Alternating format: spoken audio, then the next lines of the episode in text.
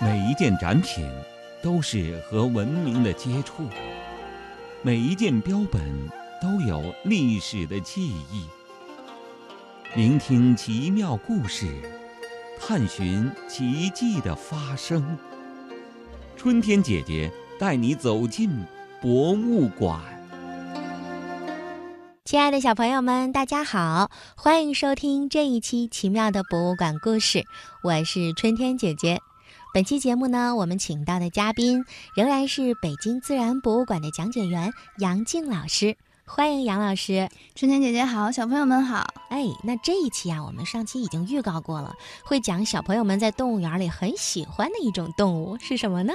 是长长的脖子的长颈鹿。哦，那长颈鹿的故事是不是特别多呀？对，因为它有很多很多的小秘密。嗯，小秘密。那咱们先从哪儿说起呢？那走进北京自然博物馆的话，我们如果追根溯源的话，首先一定想去看一看长颈鹿的祖先。对啊，那在我们古哺乳动物展厅就有一位是长颈鹿祖先的一个类型哟。嗯，那是什么呢？它的名字叫做山西兽。山西兽，根据名字的话，那就是肯定是在山西省发现的它喽。对的，嗯嗯，那它也是我们国家啊，然后比较特殊的发现的这么一个长颈鹿的祖先类型。嗯，那为什么说它是祖先呢？是因为它的骨骼和现在的长颈鹿非常像吗？对它们的比例啊，包括它们的这个构造是可以跟我们现在长颈鹿对应上的。嗯，但是如果你们仔细看的话，可能会发现有一个地方很奇怪。有一个地方很奇怪，是指脖子吗？ 因为我一想到长颈鹿就是想到脖子，哎，对的，嗯所以所以长颈鹿的脖子其实在以前的时候是没有那么长的。山西兽的脖子并没有很长，也就是一米左右。一米左右啊、哦，那真的是没有办法和现在我们在动物园里看到的长颈鹿比了啊。哦嗯，我们现在动物园的长颈鹿的脖子至少要两米多长。是，那我们说提到祖先的话，嗯、我曾经看到咱们展厅里面有马的图版，它上面写的就是马随着不停的进化，它的个体在逐渐增大。那对长颈鹿的脖子是不是也因为这时间太长了，所以它的这个脖子在越来越长呢？这个问题呢，也是科学家们特别感兴趣的。嗯，那科学家们到现在为止告诉大家，其实关于长颈鹿脖子进化的原因呢，还是一个小谜题。哦，还是一个未解之谜。是的嗯哦，但是一定会有很多科学家有不同的想法吧，就是各种假说和猜测的故事。是的，那主要的这个学说代表呢有三种。三种。好，嗯请杨静老师给我们小朋友们讲一讲。那第一种呢，名字啊稍微复杂一点，叫做用进废退学说。用进废退，就是不用的时候就退化了，是的，用起来的话，那个地方越来越发育，是这个意嗯，思。发达。嗯那这个学说最早以前提出的呢，是法国的一个博物学家，嗯他的名字叫做拉马克。嗯，那他是认为啊，长颈鹿为了和其他也吃嫩叶的动物竞争，嗯所以呢，它就是为了伸长脖子啊，去吃更高的植物的叶子。于是呢，老用老用，那这个脖子自然而然就变得很发达啊，很长了。哦，有道理。我曾经看过一个纪录片，说，嗯，世界上有某一个地区的那些姑娘们，她们会在脖子上面套一些项圈儿，是的，然后越套越长，她的脖子就会越长越长，肯定会是比一的般人要长。对的哦，对的。但是这个学说呢，很快啊嗯就要被我们著名的生物学家达尔文啊提出了质疑。哦，是于吗是呢，就出现了第二种学说了。嗯它呢叫做基因的选择。基因选择。对，嗯那达尔文先生认为呀、其实早期的长颈鹿是既有长脖子基因的，那也有短脖子基因的。嗯只不过呢，人家脖子长的啊长颈鹿，自然而然它的竞争力会更好嘛，嗯，它能够吃到更高的植物的叶子，哦，所以呢，它自然而然在恶劣的环境中，它就活了下来。哦，那短脖子基因的长颈鹿很有可能随着时间的推逝，那它就被逐渐的淘汰了。嗯，也就是说，其实，在同一类当中，可能有不同的长颈鹿，它是有这个优势在的。，对，所以优胜劣汰的选择下，就会让长脖子的长颈鹿继续的生存和发展。对，那我嗯们也知道基因是可以遗传的嘛，嗯所以它自然而然它的后代也是长也脖是子。长脖子了。哦，明白了。那第三种呢，更好玩吗？对，第三种说法是最有意思的。嗯那在说这个说法之前呢，我要先问问小朋友，嗯，有没有见过长颈鹿打架呢？长颈鹿打架，这个我还真是见过。哦，那来嗯说一说他们是怎么打架的。嗯，看过两种，有一种的话呢，就是他们互相去顶自己的屁股，然后伸腿；然后还有嗯一种的话，就是他们这个脖颈互相总是交叉的这种碰撞，这是不是就是他的武器 呢？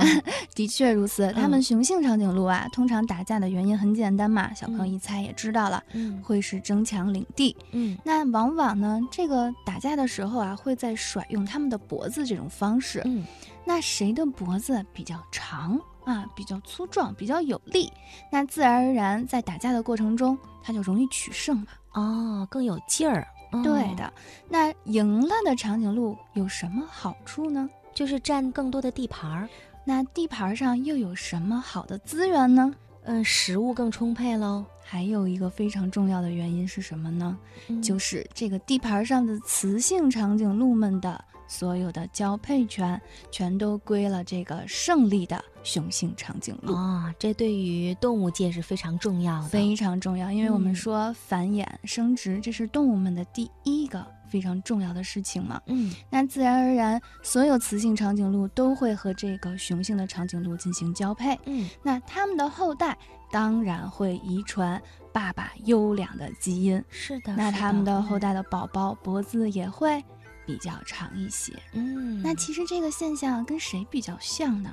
嗯跟我们的大象，嗯嗯，我们的大象也有这个特点。哦因为雌性的象，它会喜欢象牙非常长的雄性的大象，哦，所以，呢，它的宝宝自然而然也会有这种长牙的特点，嗯，所以我们说动物界当中一直也是看颜值的，是不是？是的，是的， 尤其这种现象在鸟类的身上是更为明显的。嗯，是是外貌协会的。其实动物界他们本身来讲的话，他们可能头脑啊、智慧啊没有那么高级的情况下，他真的就以外貌当做他选择配偶或选择朋友的一个第一要点。嗯、是的，所以动物们其实也是非常简单的。嗯，我还知道啊，嗯、在我们自然博物馆的这个山西兽的这骨架，好多小朋友如果仔细的观察的话，会看到一个特点，就是发现长颈鹿的头上是长着角的，但是呢，现在的长颈鹿好像没有角。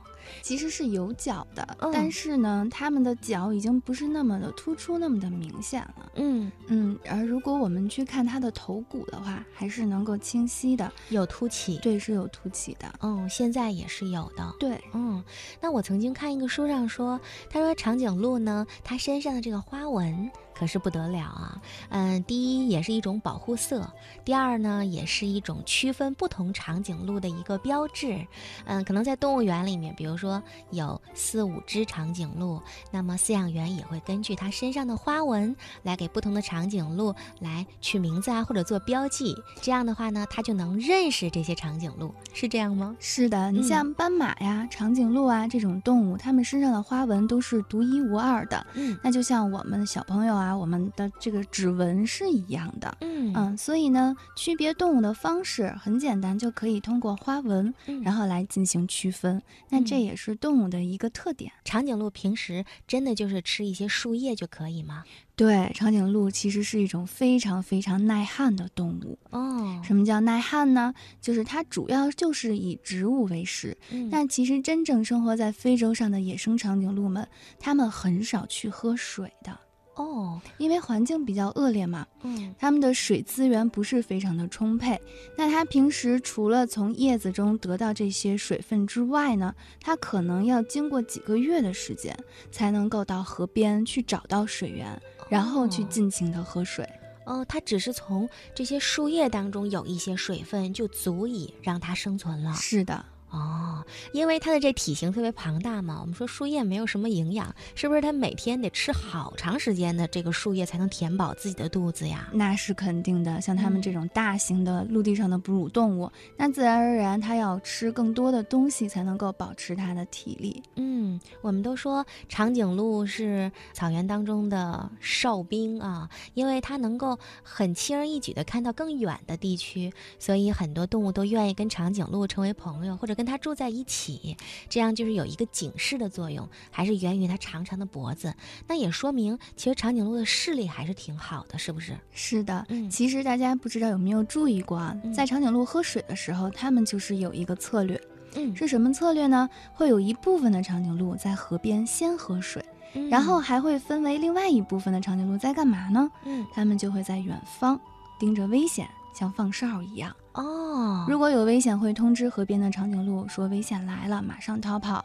嗯那没有危险呢，它们两个在进行交换，嗯啊，是这样的一个过程。哦，非常警惕。有小朋友曾经问过，说为什么我听不到长颈鹿的叫声？我可能会听到马呀、羊啊，它们都会叫。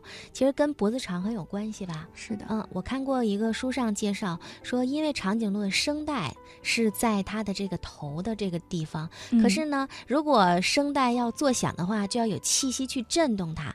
可是呢，它这脖子太长，嗯是的，腹部上来的这个气息很难顶到这个声带，让它发声，没有办法震动，所以长颈鹿可能声音就没有办法能够传出来。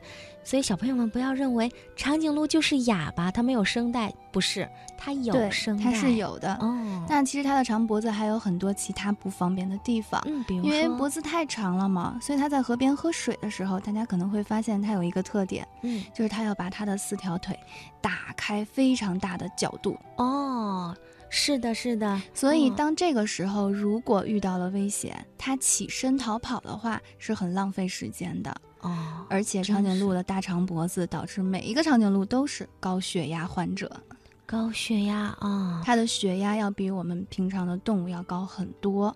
嗯所以真正要是想给长颈鹿输液的话，都要嗯用那种高压针啊才可以。哇。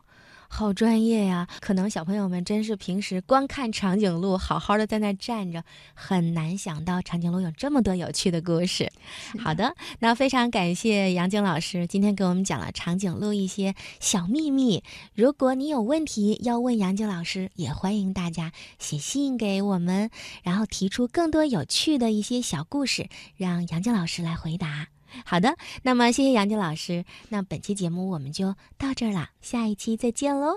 好，小朋友们再见，春天姐姐再见。